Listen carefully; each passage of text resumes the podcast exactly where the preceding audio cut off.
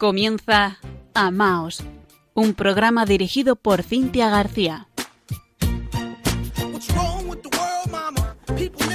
Queridos oyentes de Radio María, muy buenas noches. Hoy es lunes 16 de noviembre de 2020. Les saluda Cintia García desde Murcia junto a nuestro compañero Fran Juárez en la edición técnica del programa.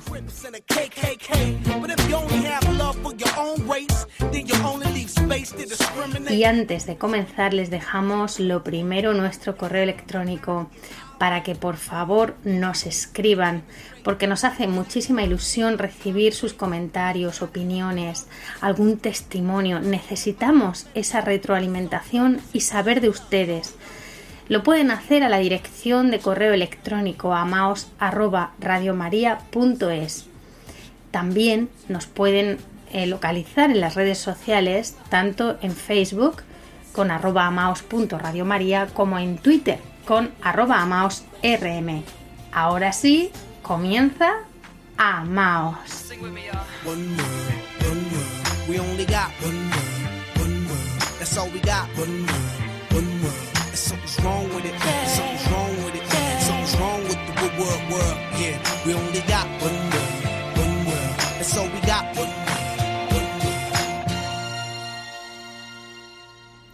Hemos titulado el programa de esta noche con unas palabras de la Sagrada Escritura, en concreto de la carta de San Pablo a los Romanos, capítulo 13, versículos del 8 al 10, y que nos dice así Hermanos, a nadie le debáis nada más que amor, porque el que ama a su prójimo tiene cumplido el resto de la ley. De hecho, el no cometerás adulterio, no matarás, no robarás, no envidiarás, y los demás mandamientos que haya, se resumen en esta frase Amarás a tu prójimo como a ti mismo. Uno que ama a su prójimo no le hace daño. Por eso amar es cumplir la ley entera. Palabra de Dios. Y porque amar es cumplir la ley entera, vamos a centrar la meditación del programa de esta noche en esta frase. Uno que ama a su prójimo no le hace daño.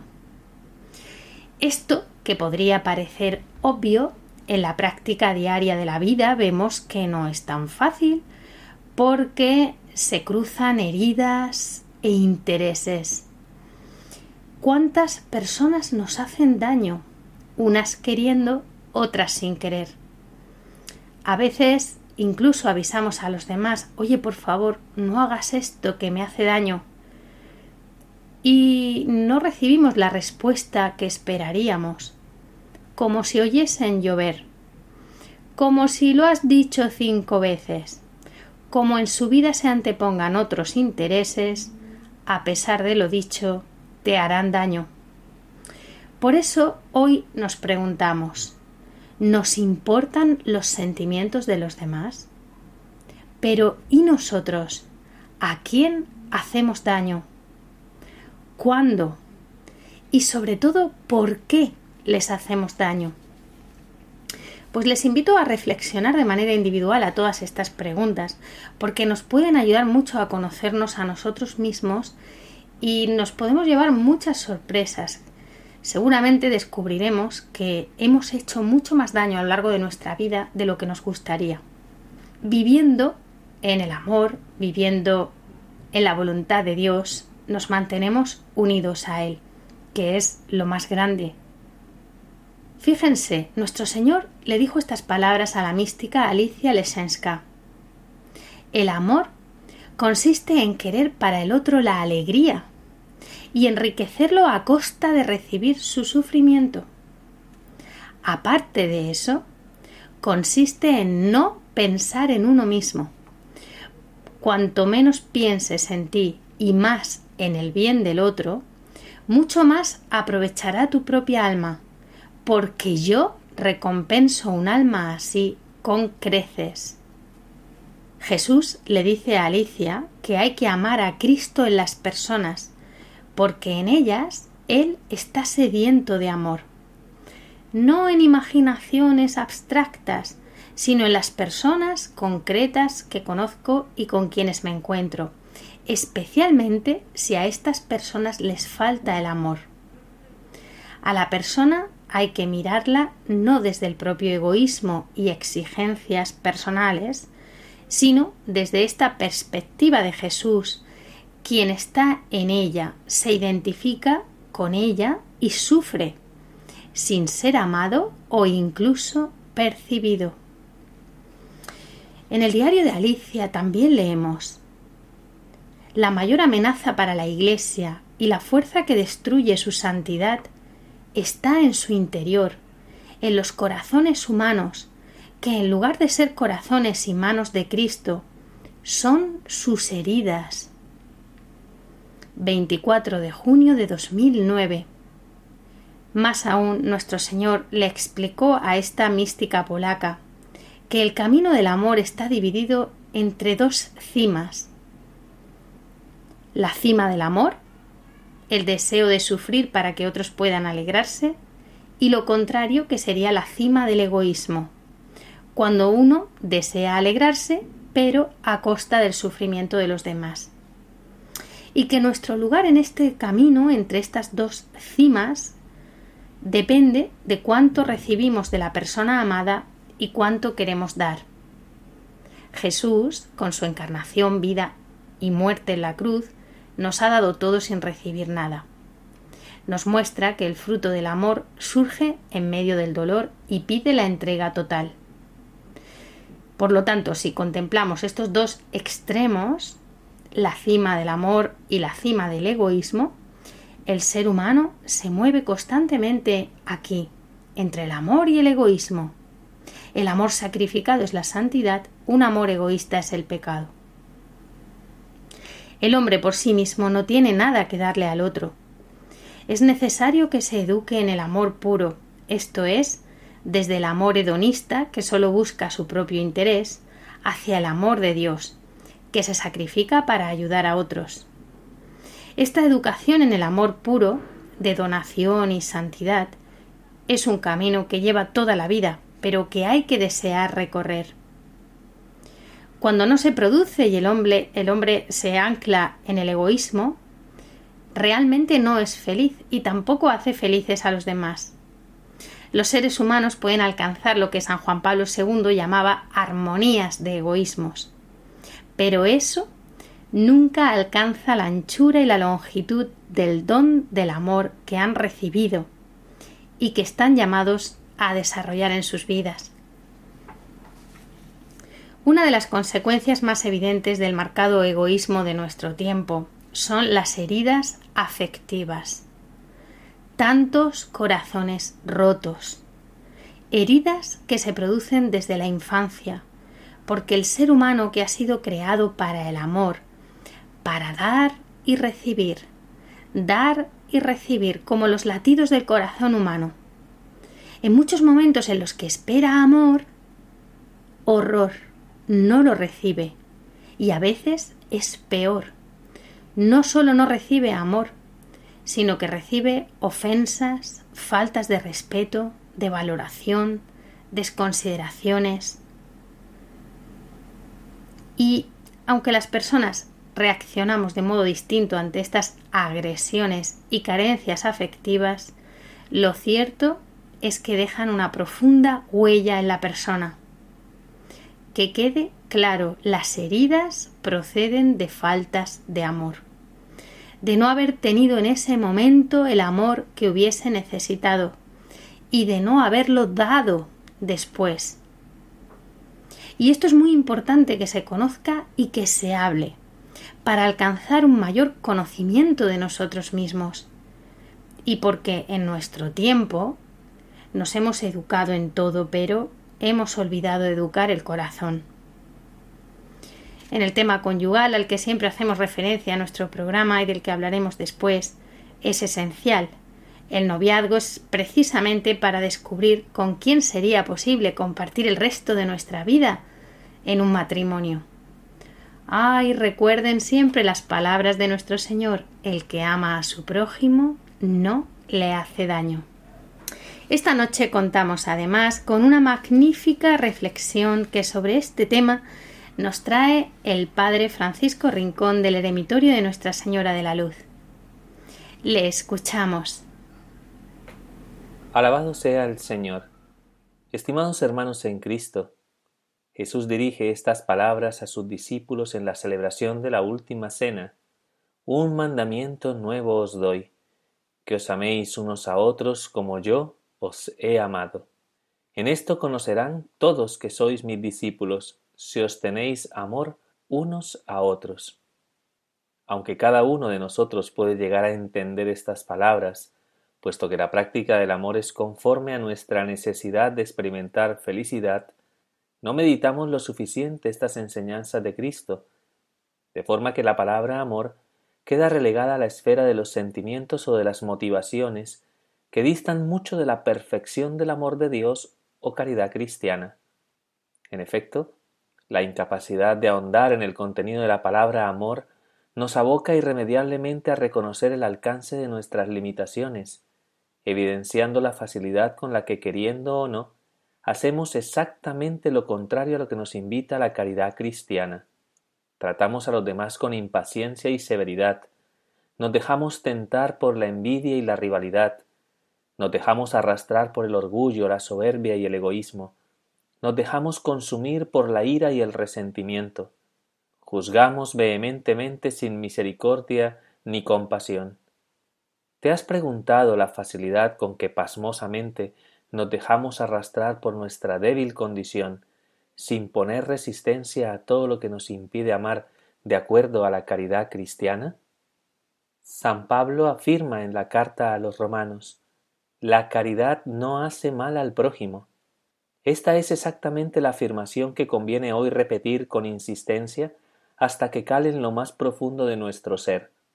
La caridad cristiana no hace mal al prójimo. La caridad cristiana procura, por el contrario, buscar siempre el bien del prójimo siguiendo el ejemplo de Cristo, que todo lo ha hecho bien, y que incluso llegó a plantearnos en sus enseñanzas el hacer el bien a quienes nos procuran el mal. Podríamos decir que la caridad, lejos de ser una acción meramente transitiva, es una acción que involucra lo más íntimo de nuestro ser y que nos mueve a considerar que nuestra persona entera está ordenada a la entrega total y generosa de la propia vida por el bien de los demás, sea cual sea su origen o condición, sean cuales sean nuestros sentimientos, sean personas afines o no a nuestros criterios. Dice San Pablo en la carta a los romanos, a nadie debáis nada más que amor. Para evitar que nos acostumbremos a vivir nuestra vida insensiblemente sin esta conformidad con las exigencias de la caridad, os propongo el siguiente itinerario de reflexión. Primero, examina las intenciones de tu corazón y purifica aquellos sentimientos y pensamientos que te mueven a buscar el mal de tu prójimo. Segundo, una vez examines tus intenciones más profundas, trata de reconocer las muchas veces que actuamos movidos por el condicionamiento de nuestras pasiones o defensividades y que nos llevan a hacer el mal sin darnos cuenta de lo que estamos haciendo. Tercero, si te das cuenta que sin pretenderlo haces mal a tu prójimo, sea porque percibes las consecuencias de tus actitudes más viscerales, sea porque el mismo prójimo te hace ver que le has hecho daño, no busques justificarte, sino más bien humíllate y busca la reconciliación del corazón. Cuarto, trata de salir de tu situación de comodidad y asume la exigente tarea de ser sensible ante las necesidades de los demás. Omitir el bien necesario para el prójimo es una forma de promover el mal. Practica las obras de misericordia para que puedas habituarte a actuar conforme a la caridad cristiana. Quinto, recuerda que la caridad cristiana es a veces incómoda, que muchas veces nos plantea movernos en dirección contraria a nuestros mecanismos de defensa. La caridad pugna en contra de nuestros prejuicios y nuestro mal sentido de justicia. En esto consiste la grandeza de la caridad en liberar nuestro corazón de cualquier endurecimiento o cerrazón. Y sexto, si te encuentras con los límites de tu condición humana, si se hace cuesta arriba actuar conforme a la caridad cristiana, no olvides que gran parte del perfeccionamiento del amor proviene de Dios, por lo que conviene pedir la gracia de la cual tienes mayor necesidad. En conclusión, que el Señor nos auxilie con su gracia, para que actuemos conforme a los pensamientos y sentimientos de Cristo Jesús, que nos exhortó a amarnos los unos a los otros, que no busquemos más que el bien, ya que como hemos insistido en esta reflexión, la caridad no hace mal al prójimo. Que así sea. Hemos escuchado al Padre Francisco Rincón del Eremitorio de Nuestra Señora de la Luz, en Murcia. Y la escuela donde se aprende todo esto es la del corazón de Jesús. ¿Dónde recibimos un corazón nuevo? En la Eucaristía.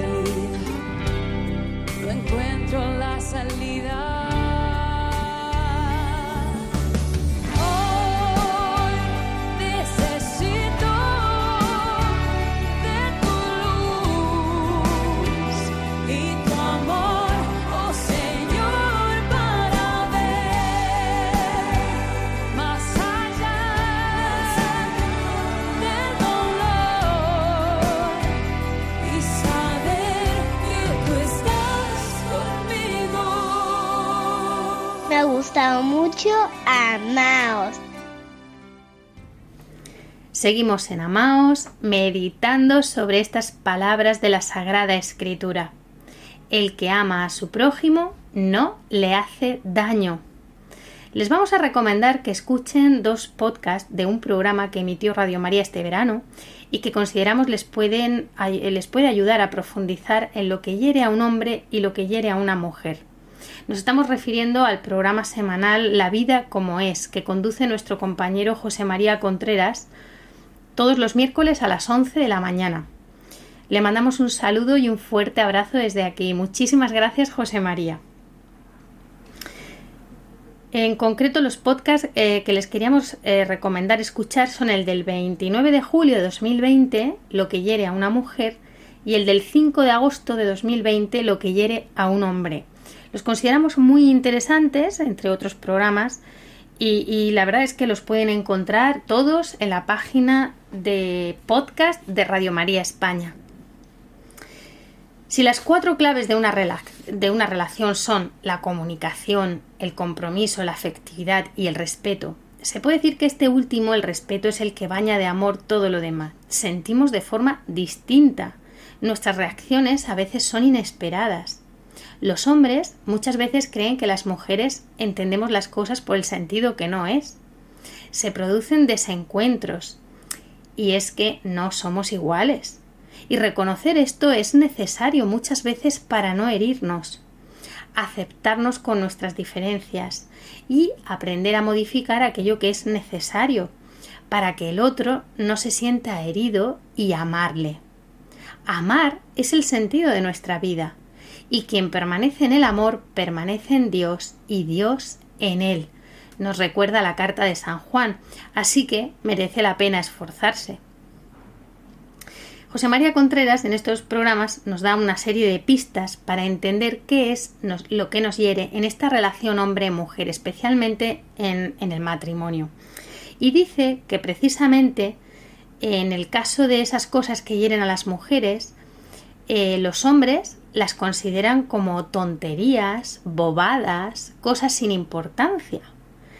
Pero nos dice él que de tonterías nada, que un asunto es tontería o no en función de la persona que lo recibe, no del que lo dice. Y si la persona que lo recibe le da importancia, pues quiere decir que esto tiene importancia para ella. Por lo tanto, habrá que tenerlo en cuenta. Y esto sí que es importante saberlo. Una de las cosas eh, a las que la mujer eh, le da importancia y que le hiere es que al hombre no se le ocurran las cosas.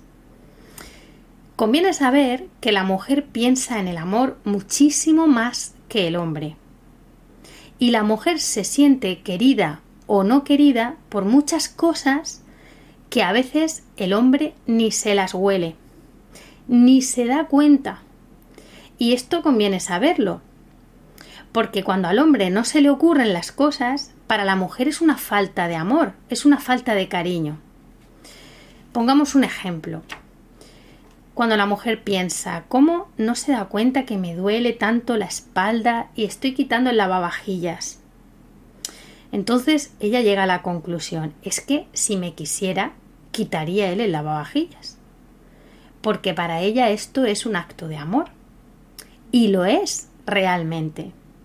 Pero es que el hombre muchas veces ni lo piensa, ¿no? La mujer piensa mucho más en el amor, en las cosas concretas, en los detalles. Y a veces se lo calla. Pero además de pensarlo, lo sufre. Le hiere. Otras veces lo dice. ¿No ves que me duele la espalda? Por favor, ¿puedes quitar el lavavajillas? Pero lo que ella lleva por dentro va más allá, porque en el fondo lo que piensa es si no te das cuenta, es que no estás preocupado por mí. Y si no estás preocupado por mí, quiere decir que no me quieres. Porque si me quisieras, sabiendo que me duele la espalda, te darías cuenta que esto es un acto de amor. Pues bueno, la mujer también tiene que saber que este razonamiento un hombre, aunque te quiera mucho, es muy probable que no lo haga. Así que no, no esperemos muchas veces que a los hombres se les ocurran las cosas. Tratemos de hablarles sin enfadarnos. Eh, otro hecho que, a la, que le hiere a la mujer también es decir muchas veces las cosas y ver que el hombre eh, como que no se entera, que no le hace caso. Mientras que al hombre le hiere que la mujer le hable sin claridad, como en parábolas. Bueno, pues son detalles muy simpáticos, pero que en la vida cotidiana eh, tienen su efecto. Si escuchan los podcasts de estos programas, pues disfrutarán con más detalles, ¿no? Eh, lo que queremos centrar aquí esta noche en Amaos, en, nuestro programa, es ese conocimiento de que somos iguales en derechos y obligaciones, pero que también somos distintos y complementarios. Y es importante reconocer ese conocimiento de nuestras diferencias para que desde el amor de Dios tratemos de ensanchar nuestro corazón y prestar atención ¿no? y esforzarnos por mejorar como personas, sobre todo nuestra inteligencia emocional también, y no herir a los demás, no herir sobre todo al otro, a nuestro cónyuge, a nuestra pareja. La mujer es más concéntrica que el hombre, está más preocupada del corto plazo, de las cosas pequeñas, es más detallista, más cuidadora de lo concreto que el hombre y en este sentido tiene muchas más cualidades. La mujer entiende más de lo que es el amor con hechos que el hombre. Si le preguntamos a alguien, eh, tú cuando seas mayor, ¿quién quieres que te cuide? Pues en la mayoría de los casos, o casi, casi siempre te dirá una mujer, porque la mujer se da cuenta de cosas que el hombre muchas veces ni se entera. Y de ahí vienen las, las dificultades, ¿no? Porque al hombre no se le ocurren las cosas. Pero eh, esto se puede y se debe trabajar, el hecho de que al hombre se le ocurran las cosas, ¿no? Es un, puede hacer un acto por las mañanas y por las noches, así como un pequeño examen de conciencia, e incluirlo, eh, examinarse del amor y, y preguntarse, hoy ¿Qué se me ha ocurrido?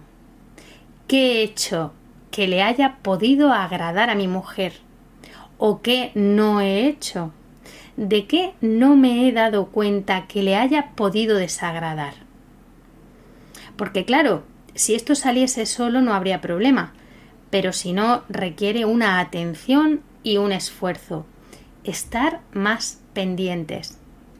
Otro ejemplo de lo que hiere a la mujer dentro de la cantidad de cosas que espera del hombre pero que éste no se da cuenta es ese hecho de mi opinión cuenta. Es decir, que el hombre no haga planes sin que la mujer lo sepa, porque la mujer tiene algo que decir. No le gusta ir a remolque. ¿Por qué tiene que contar la opinión de la mujer? Pues por lo mismo de siempre, porque desea ser tenida en cuenta. No ha sido tenida en cuenta y por lo tanto a ella no le gusta, lógicamente. ¿Vamos a hacer esto? Bien. Un amigo te dice, ¿vamos a comer mañana? Sí, espera, consulto a mi mujer. Sí, no, tal. Es importante dentro de nosotros que cuente la, opinión del otro. Estos son solo algunos ejemplos, ¿no? Como les digo, en el programa de José María Contreras se encontrarán más. Y lo mismo sucede con el hombre. ¿Qué hiere a un hombre? Pues a un hombre le hiere, por ejemplo, que la mujer saque muchos fallos de él del pasado. Hay una discusión y de repente todos los errores aparecen. Habían sido perdonados, pero aparecen. Decía Madre Teresa de Calcuta que quien perdona de todo corazón no recuerda más la ofensa. En las discusiones de pareja, cuando hay malentendidos, vuelve a aparecer la lista del pasado. Pues tú hiciste esto, y esto, y esto otro. Pues bien, esto es algo que no debería ocurrir. Como dice José María, a medida que pasa el tiempo, cada vez debe uno olvidarse más del pasado, no, no sacarlo a relucir constantemente. Esto sucede porque en la discusión presente del momento actual parece que no está claro quién lleva razón y entonces ahí echamos mano del pasado. Bueno, pues esto hiere al hombre, le molesta y le descoloca totalmente, pero no estaba perdonado, no habíamos dicho que no íbamos a hablar más de esto, ¿por qué vuelve a salir? No nos damos cuenta, pero esto desune mucho al matrimonio. Da la sensación de que cuanto más pasado hay, más errores, y en vez de ser perdonados, eh, se van acumulando, ¿no? Que como lleguemos así a los 90 años, da la sensación de que son 90 años de errores. Es decir, si hay una discusión, hay que ceñirse a lo que se habla. Lo otro es traer una gran cantidad de desunión a la pareja. A favor de las mujeres hay que decir que como somos distintos, para la mujer el pasado siempre le cuesta un esfuerzo mayor apartarlo. Pero unos y otros, especialmente la mujer, hemos de aprender a no traer el pasado al presente, no focalizar lo malo, dejar el pasado atrás viene muy bien al matrimonio, no desune. Tener la fuerza de voluntad y la presencia de ánimo para que el pasado no intervenga en las cosas en que podemos no estar de acuerdo ahora. Esto es muy importante. Y se trata al final de perdonar como Dios nos perdona a nosotros, que perdona y olvida. Otra cosa que hiere y descoloca al hombre son las quejas. Si a él le parece que hay mucha queja, quejarse por todo, José María Contreras dice que las quejas de las mujeres no tienen en realidad la importancia que los hombres le dan. Pero lo cierto es que el las quejas crea un ambiente en los hogares de queja. Entonces, bueno, pues es importante saber no quejarse, porque de muchas de las quejas el hombre se siente culpable. La mujer no se da cuenta, pero realmente el hombre que quiera a la mujer tiene la prioridad de hacerla feliz, aunque por sus características emocionales no acierte, no, no sepa hacerla feliz. Por eso es bueno manifestar alegría para alegrar la vida del otro. Y no ser muy críticas tampoco, ser moderadas, discretas, oportunas, también en las correcciones. A veces es mejor dejar la situación un poquito más imperfecta, pero cubrirla con cariño, con paz, porque el objetivo principal son las personas. Darnos cuenta unos y otros que muchas cosas son opinables, que miramos distinto, que no hay que descalificar. Con seguridad, la unión es más importante, es mejor tener paz que tener razón. Y muchas veces lo que nos falta es lo elemental en cualquier relación, conocernos, conocer a, la persona con la que estamos. Y no hay cosa que guste más al hombre que la admiración de la mujer a la que ama. Pues sí es cierto también que tanto el hombre como la mujer hemos de crecer en esta asignatura que es la inteligencia emocional que nos ayuda a no herirnos y a hacernos mucho más felices, porque al final se vive con el carácter y con las creencias. Y qué regalo de Dios encontrar a una persona para vivir este camino de santidad que tenga el mismo sentido de la vida que uno mismo.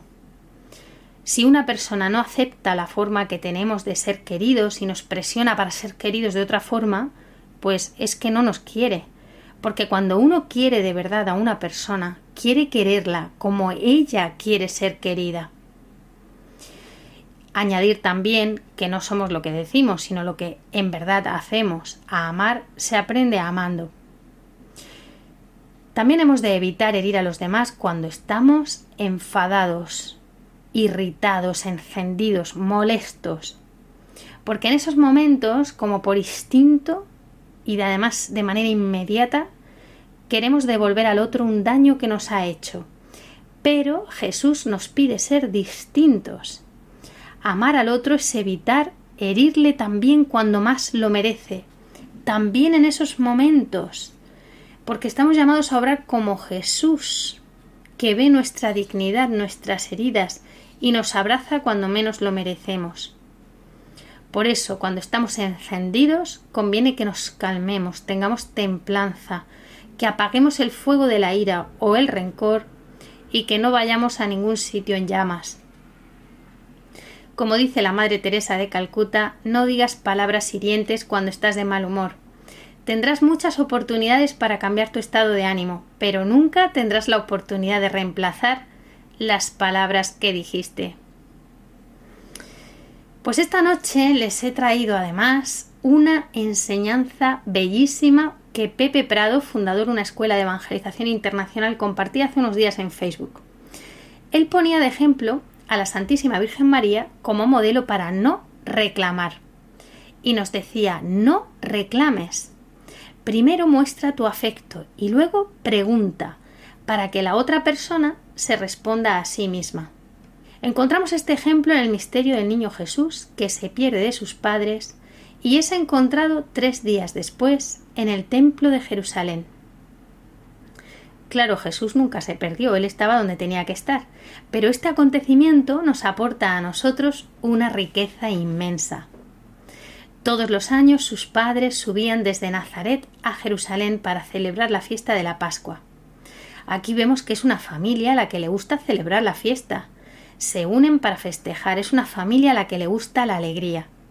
Y la palabra nos dice que cuando el niño tuvo doce años, volvieron a subir como de costumbre nos da a entender que se acostumbraron a subir, a hacer siempre lo mismo, era una tradición, una rutina.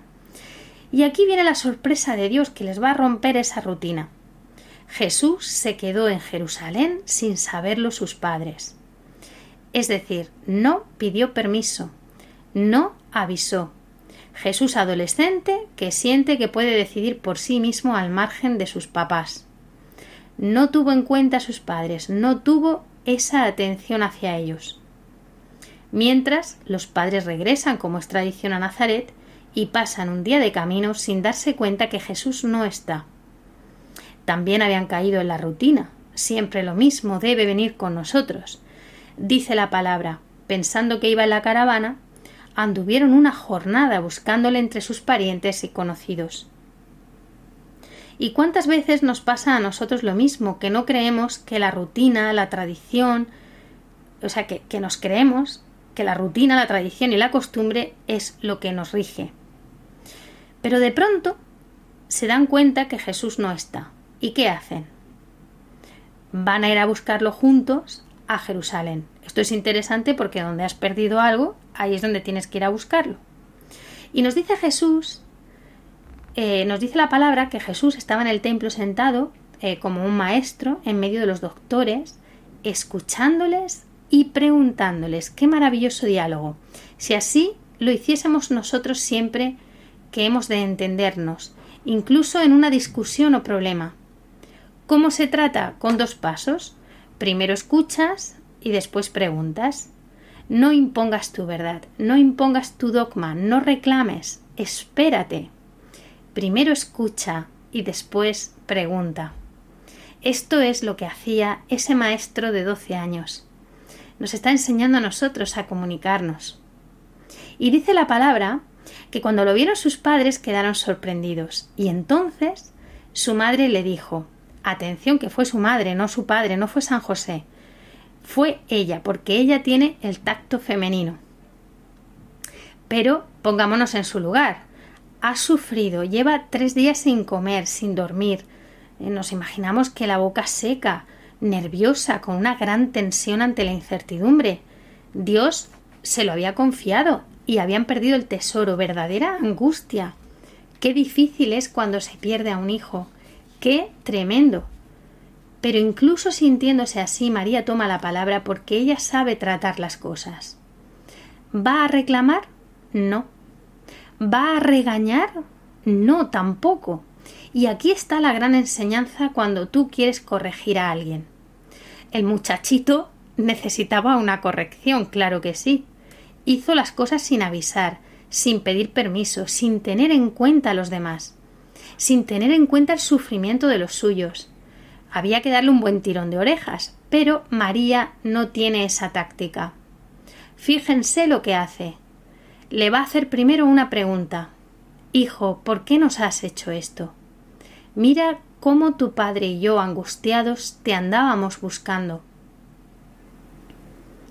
Parece un reclamo, pero no lo es. Es una pregunta para que tú, Jesús, encuentres la respuesta, porque tú eres el primero que tienes que saber por qué lo hiciste. María no exige, María no reclama, María pregunta. Pero el gran secreto está en la primera palabra que María pronuncia. Hijo, ¿por qué nos has hecho esto? Ella primero lo llama hijo, lo llama con amor, con afecto. María primero le muestra su amor a él. Y luego viene la pregunta. Qué enseñanza tan hermosa. Nunca debemos corregir a nadie si antes no le decimos hijo querido. Y si no lo decimos, por lo menos que nuestra mirada sea de amor, de abrazo. No una cara avinagrada, sino afectuosa. Y después sí preguntar, pero sin imponer, sin reclamar, sin exigir. En realidad los reclamos nunca llevan a nada porque estamos cobrando lo que teníamos que haber dado gratis. Y la otra persona, cuando siente que le cobran, ya no va a querer que le cobren más. Se crea una resistencia a que le des porque después le vas a cobrar. Qué maravillosas enseñanzas nos deja la Sagrada Familia de Nazaret. Tu padre y yo angustiados te andábamos buscando. Ella le dice, los dos sufrimos juntos, los dos te buscamos, los dos te encontramos, unidos. Jesús aprendió la lección. Volvió con ellos a Nazaret y obedecía en todo a sus padres, a José y a María. Bendito sea Dios por esta enseñanza. En general, en la Sagrada Escritura se nos invita a todos a tener los mismos sentimientos de Cristo, a aprender a amar con el mismo corazón de Jesús, a ser un corazón, un solo corazón, estando tristes con los que están tristes y alegres con los que se alegran. Y en la unión conyugal se llama a los esposos a ser uno, una sola carne, a cuidar del cónyuge como de alguien a quien no debo herir, como parte de mí mismo. Meditamos sobre la profundidad de lo que esto significa escuchando un tema musical precioso de Camilo VI con Ruth Lorenzo en versión sinfónica. Amor, amar. Fíjense ustedes si la maravillosa letra de esta canción no da precisamente en el corazón del Evangelio.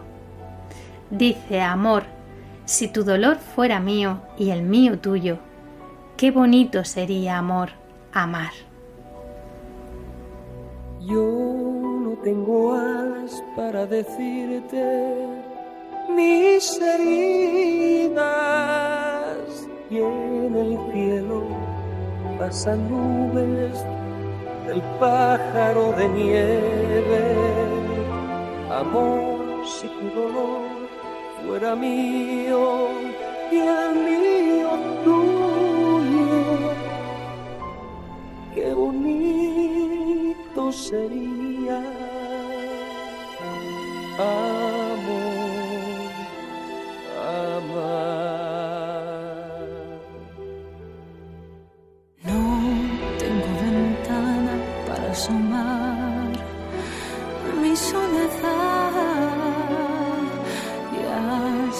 cristales del silencio lloran silencio. Amor, si tu dolor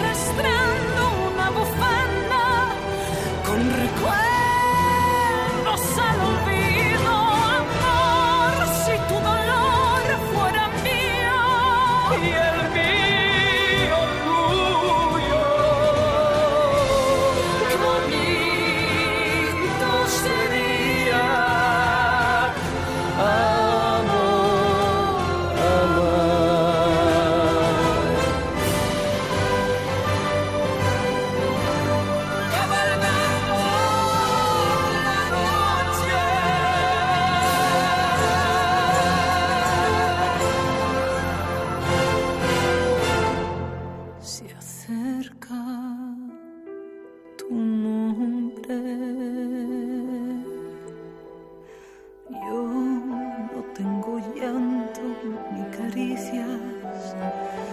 en el aire muchos abanicos negros me anunciaron tu llegada. Amor, si tu dolor fuera mío y el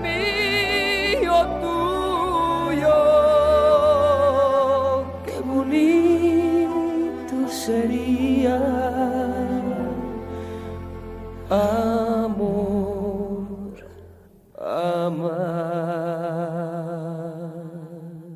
Están escuchando Amaos en Radio María.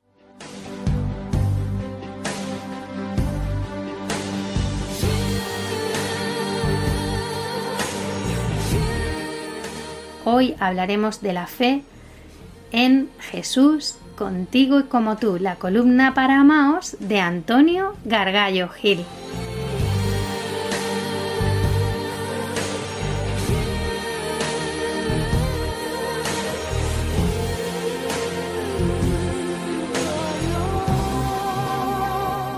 Querido oyente, hoy me gustaría que me acompañases en una aventura apasionante. ¿Te animas? Emprenderemos un viaje hacia lo más profundo de nuestro ser, donde no existen máscaras, ni mentiras, ni ruido, principalmente porque si antes no te deshaces de estos elementos, no vas a poder llegar, dado que te quedarías en lo banal, en lo superfluo, en esa capa exterior donde mora la desesperanza, el desasosiego e incluso la pérdida de sentido de una vida que de repente puede dejar de brillar. Lamentablemente, todos pasamos por épocas duras, donde podemos perder la ilusión, la esperanza e incluso, en el peor de los casos, el sentido de nuestra existencia. Cuando uno llega a ese extremo, está en peligro mortal, pues si bien se acaba convirtiendo en un muerto viviente, o toma el camino de no retorno, es decir, el suicidio. No podemos obviar que 800.000 personas se suicidan al año en el mundo y que millones de personas entran en depresión porque no acaban de encontrarse, y el vacío se hace acopio de su ser. Entonces, ¿cómo podemos llenar ese vacío y recuperar nuestro sentido existencial? La respuesta la encontramos en Mateo 17:20, cuando Jesús les dice a sus discípulos, Os aseguro que si tuvierais fe como un grano de mostaza, diríais a este monte, vete de aquí a allá, y se trasladaría. Nada os sería imposible. ¿Somos realmente conscientes de esta palabra? Porque en ella se nos da la clave para vencer cualquier dificultad. No la obvies y no la dejes pasar como si fuesen meras palabras poéticas. Si tienes fe, nada es imposible. La fe es un poder maravilloso que mueve montañas. ¿Acaso Jesús nos iba a mentir? Con fe yo he visto personas que estaban derrotadas y salieron de su desidia. Con fe he visto levantar imperios con apenas unas monedas. Con fe he visto cómo se han salvado matrimonios que estaban abocados al divorcio. Con fe se han hecho auténticos milagros. Pero atención, que una semilla necesita plantarse, abonarse, regarse, que tome el sol o ésta acabará irremediablemente secándose, o en el peor de los casos, morirá. En otras palabras, debemos cultivar nuestra fe, porque igual que necesitamos beber agua todos los días para hidratarnos, necesitamos la oración diaria, la Eucaristía, la confesión, la lectura bíblica y el ayuno para alimentar nuestra alma. De hecho, la hostia consagrada es el único alimento físico existente para el alma, que se entrega a diario, que tiene un poder extraordinario. Pero, ¿tú vas a recibirlo todos los días? Si realmente quieres brillar, acércate a la misa diaria, porque recibirás la llama que iluminará tu alma con rayos de paz y amor tan potentes que derretirán el bloque de hielo de la preocupación y la desesperanza. Acude por tanto a la fuente, porque si no te llenas de Dios, ¿qué vas a poder ofrecer a los demás si te sientes vacío por dentro? De nada sirven las excusas del tipo es que no tengo tiempo, tengo cosas importantes que hacer. ¿Y sabes por qué no sirven de nada? Porque las excusas son como ladrillos que ponemos a nuestro alrededor y sin darnos cuenta, cuando queremos reaccionar, ya hemos construido nuestra propia tumba de excusas, que nos va a dificultar aún más salir de ese estado. Si tienes tiempo para lo demás y no para Dios, es porque has puesto en el centro a otro Dios. Y ya ves que éste no te aportará nada. Cuidado con las excusas, mételes una patada en cuanto éstas aparezcan, no sea que cuando quieras despertar sea demasiado tarde, como ese fumador que espera al mañana para dejar de fumar. Y cuando quiera hacerlo el cáncer ya ha aparecido en forma de metástasis y nada puede hacer. Con fe nos abandonaremos a la voluntad de Dios, la cual es perfecta. Sí, has oído bien, es absolutamente perfecta. Quizás no la entiendas, quizás no la compartas porque tus deseos van por un lado y tu vida por otra, pero si fuésemos capaces de ver el tapiz de nuestra vida desde lo alto y no desde abajo, donde son todo hilachos, entenderíamos la obra maestra que es nuestra vida. En el Salmo 37, versículos del 4 al 6, se nos transmite una importantísima enseñanza a colación a lo que estoy diciendo. Confía en el Señor y haz el bien, para habitar en tu tierra y vivir tranquilo, y Él te dará lo que tu corazón desea.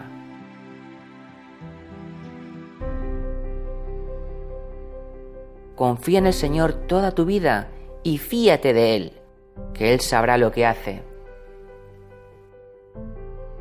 Esta palabra, llevada a la práctica, es vital para nuestra existencia, dado que se nos invita a mantenernos fieles a Dios, aunque estemos atravesando pruebas momentos de verdadera angustia o dificultad. Seamos fieles, aunque al principio no veamos los frutos, porque la recompensa llegará. Además, procuremos no coger rabietas infantiles o desesperarnos si no conseguimos de forma inmediata aquello que queremos. Eso no es tener fe. Eso es exigir a Dios. Y ya sabemos que los humildes de corazón son los predilectos de Dios. Y que cuando somos fieles y constantes, nos van a llegar bendiciones insospechadas que suelen ser del ciento por uno. Aférrate a Dios y pregúntate todas las noches en la quietud del silencio, ¿soy feliz? Si tu respuesta está cargada de turbulencia o desasosiego, es porque algo tienes que cambiar en tu vida.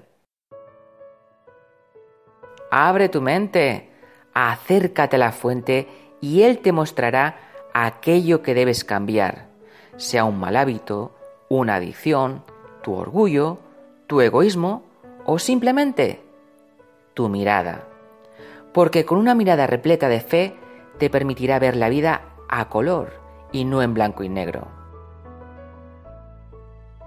Querido oyente, este ha sido nuestro viaje interior, que es un acercarse a la fuente, que es Dios, para satisfacer nuestra alma, que cuando está limpia y repleta de paz, brillará como una estrella en la noche.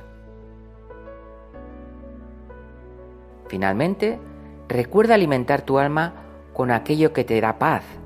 Si, por ejemplo, un noticiero repleto de malas noticias y malos ejemplos te aportan tristeza, ¿para qué los ves? Si te encierras en casa tras una pantalla y notas que tu cuerpo se apaga, ¿por qué no apagas en su lugar el ordenador y cultivas tu cuerpo? Somos cuerpo, mente y alma, y si abandonas uno de ellos, el tipo de cojea, y no habrá quien pueda sentarse encima, y todo aquel que lo haga caerá. No olvidemos que si nos cuidamos a nosotros, cuidamos a los de nuestro alrededor, porque si somos cielo, quienes nos acompañan en el sendero de la vida caminarán con paz y felicidad. Pero ay si llevamos con nosotros un trocito de infierno. Ni vivimos ni dejamos vivir. Seamos, por tanto, portadores de un trocito de cielo y caminemos con fe junto con Jesús y digámosle con alegría y con espíritu de niño, Jesús, contigo y como tú.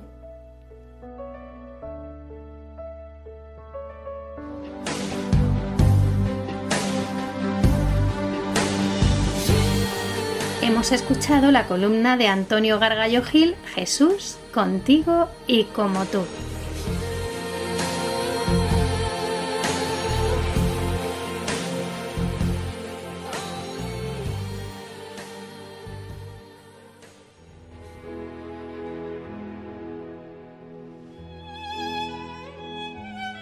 Y ahora sí, cerramos este programa, como es habitual, con una oración, en esta ocasión en palabras de San Francisco de Asís, que nos invita como hermanos a tener un corazón puro.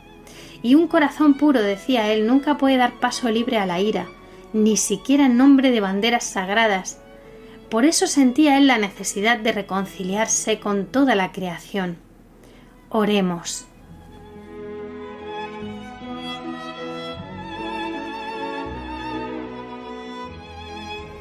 Nuestro Dios, pon la mano sobre el corazón de tus siervos, para que recuperemos la paz.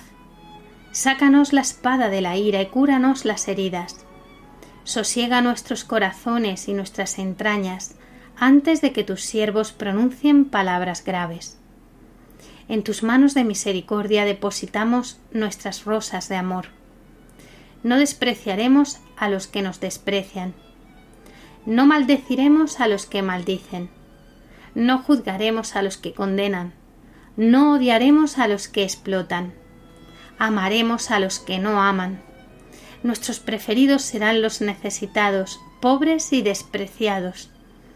Amaremos sobremanera a los no amables.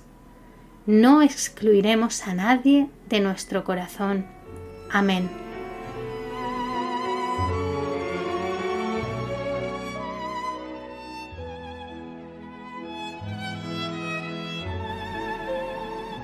Gracias por su compañía. Esperamos que nos escriban sus comentarios, preguntas, sugerencias, testimonios. Lo pueden hacer a través del correo electrónico amaos@radiomaria.es. Tenemos una nueva cita en cuatro semanas, ya en Adviento, preparando la Navidad con un contenido muy especial en el que será nuestro último programa de 2020. Les esperamos el lunes 14 de diciembre a las 21 horas.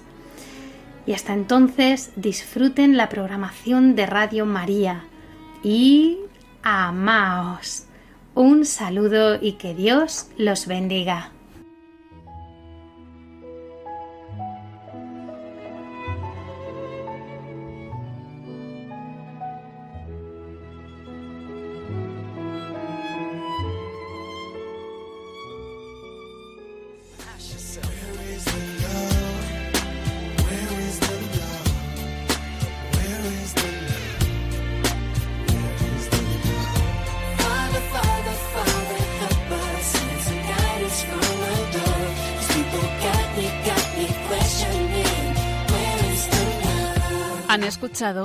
Amaos, un programa dirigido por Cintia García.